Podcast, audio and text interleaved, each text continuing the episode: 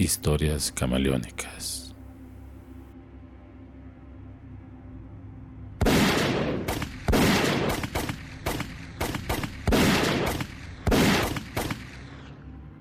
El sonido del cartucho explotando llena el ambiente del sucio cuarto. El silencio vuelve a cubrir el espacio interior. Caído en el piso, el muchacho que se hace llamar Miguel, inmóvil, sin vida, mantiene las manos sobre el pecho en clara señal de protección, misma que nunca se dio. En el piso se ve la nota que él recibió. Comienza a mancharse con su sangre. Así que procedo a recogerla para ir a leer el mensaje que me sorprende fuertemente. Este decía la letra. Ni por error se te ocurra mostrar este mensaje a la otra persona que está en el cuarto. Él es un criminal que asesinó a su esposa y dos niños pequeños descuartizándolos. Tu trabajo consiste en liquidarlo. Te apodamos el negro.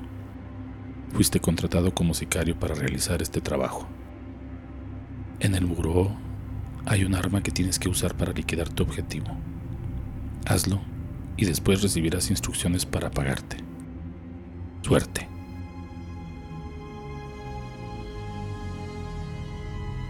Clase de broma era esta? Me quedo en shock. Y no, no era ni por error el mismo pedazo del papel mío. Yo lo mantenía en mi bolsillo.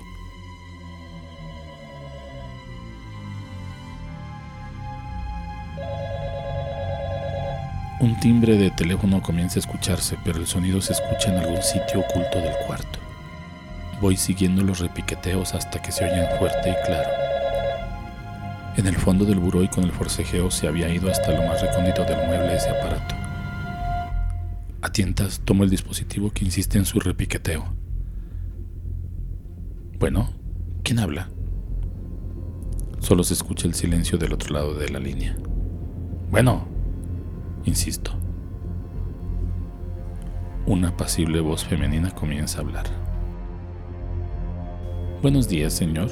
Permítame presentarme. Soy la doctora Virginia Estrada, especialista en psiquiatría del Hospital Central de Neurología y Salud Mental. ¿Dónde está mi dinero? Le interrumpo iracundo. Hice lo que me pidieron. Permítame explicarle, señor Miguel.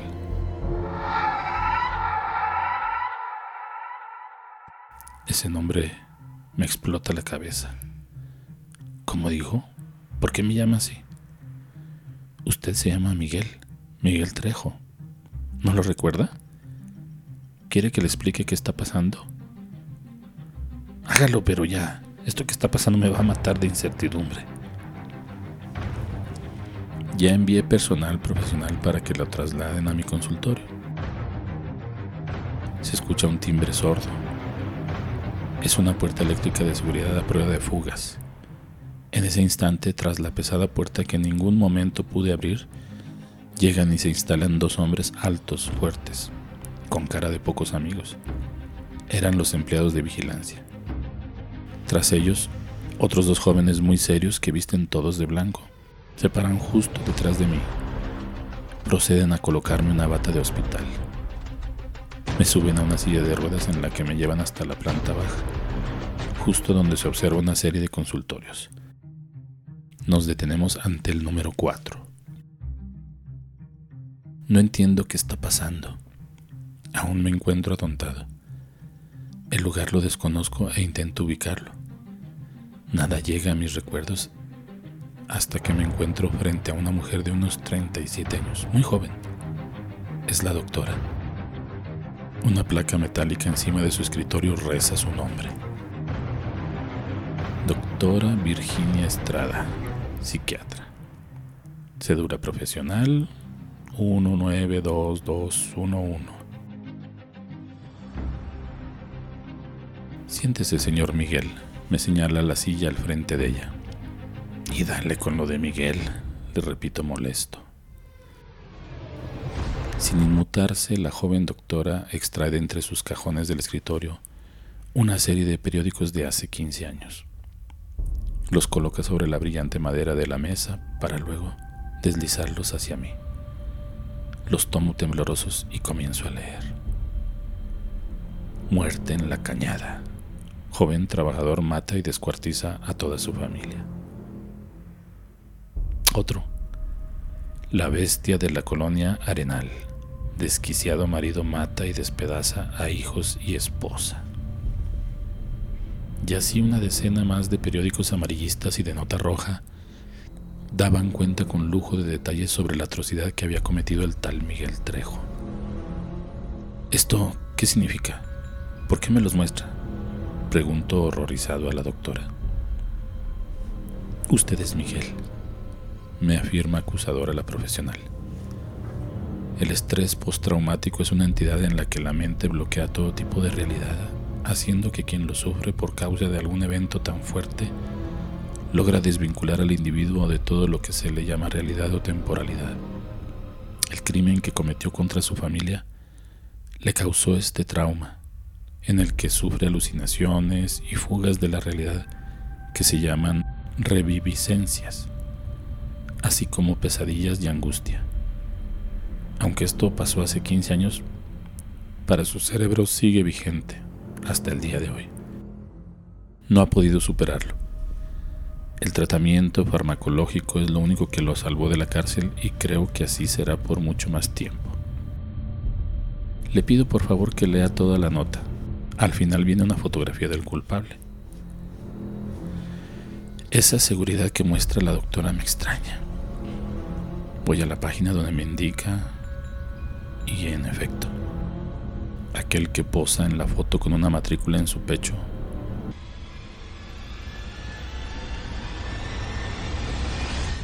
soy yo.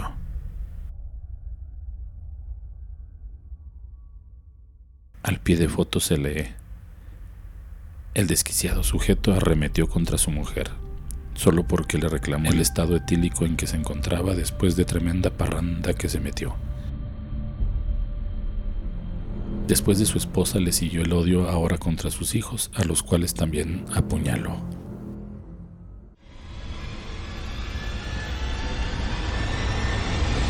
Me llegó una ráfaga de imágenes sangrientas, rostros conocidos. Mi esposa Leti, los niños, sangre, mucha sangre, la policía. Distraído con la lectura que logró captar completa mi atención, observo a mis espaldas el movimiento sigiloso de los custodios de blanco. El par de enfermeros aprovechan mi descuido al verme dócil me sujetan de ambos brazos logrando inyectar un sedante en mi cuerpo. Esto provoca que mis fuerzas nuevamente cedan a voluntad de los demás. La doctora Virginia le ordena a los jóvenes portachones que me suelten. Ya no represento ningún riesgo. Las palabras de las psiquiatras resuenan en mi cerebro un tanto difusas. Lamentamos lo de su crisis de este día, Miguel.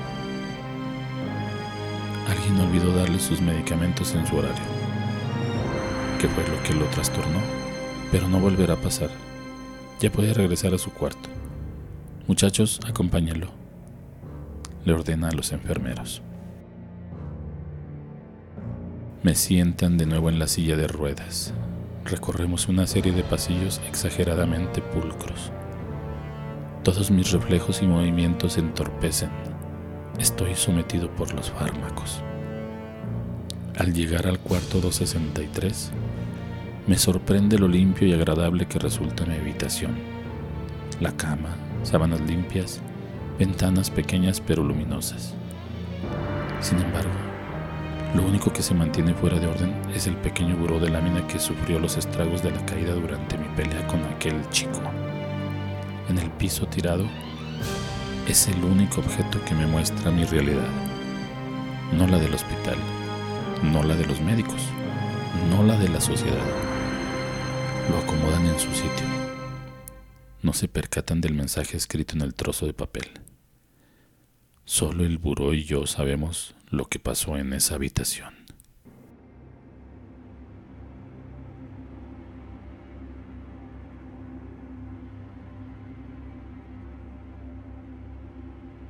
Historias camaleónicas.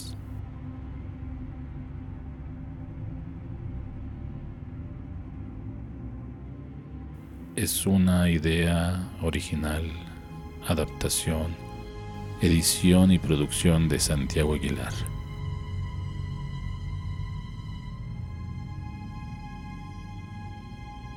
Hasta la próxima.